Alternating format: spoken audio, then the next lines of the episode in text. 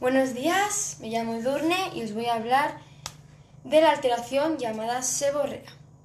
La alteración seborrea es una alteración de la función de la glándula sebácea, caracterizada por un aumento de la secreción y una modificación en la composición del sebo. En la seborrea, el cuero cabelludo es un tan propensa, ya que es que el cuero cabelludo existen numerosas glándulas sebáceas. los factores que causan la seborrea son cinco. Los factores constitucionales, que aparecen hacia la pubertad, factores locales, que se estimulan la sudoración, también aumenta el sebo. Factores hormonales, que los andrógenos son las hormonas. Factores generales, estrés, la ansiedad o una alimentación inadecuada. Factores externos, abuso de lavado y de champús, muy desagrasantes y factores ambientales.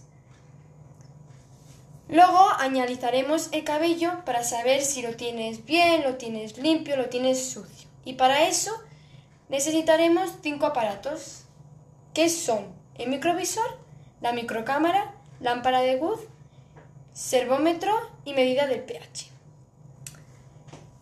Para el tratamiento de la peluquería que vamos a hacer de la seborrea, seguiremos estos pasos. Primer paso, el champú.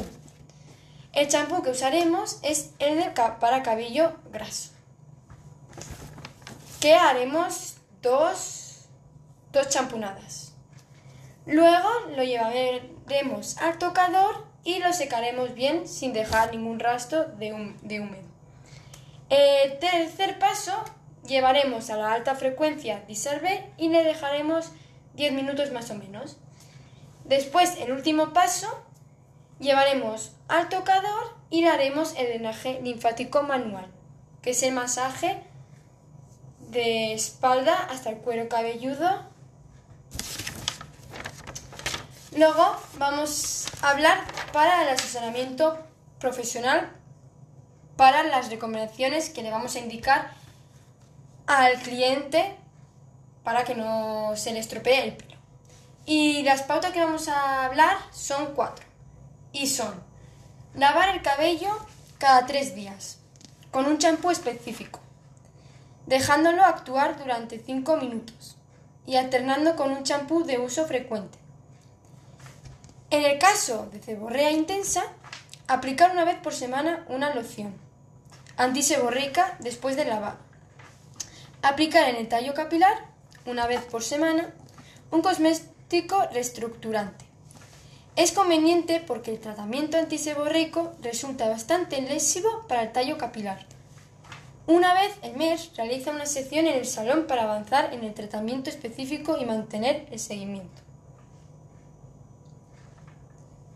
Bueno, luego también hay cosas que tienes prohibido hacerlas en casa porque te puede estropear el pelo.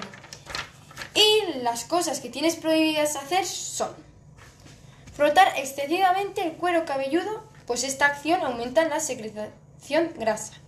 Utilizar agua caliente resulta un estímulo para la secreción grasa. Utilizar el secador a temperatura muy alta. Recibir masajes. Aplicar tratamientos de vapor abusar de productos excesivamente astringentes y antiseborreicos y utilizar cremas y productos grasos. Utilizar champús en polvo ya que obstruyen el folículo piloso. Por eso, todo lo que he dicho del asesoramiento profesional lo tienes que hacer en que esas recomendaciones son para casa, para que no se te estropee nada. Y luego también vamos a hablar de cómo son los resultados que vas a esperar. Y los resultados son así. Eh, cuando lo visualizamos el cabello con la seborrea, lo veremos graso y sucio.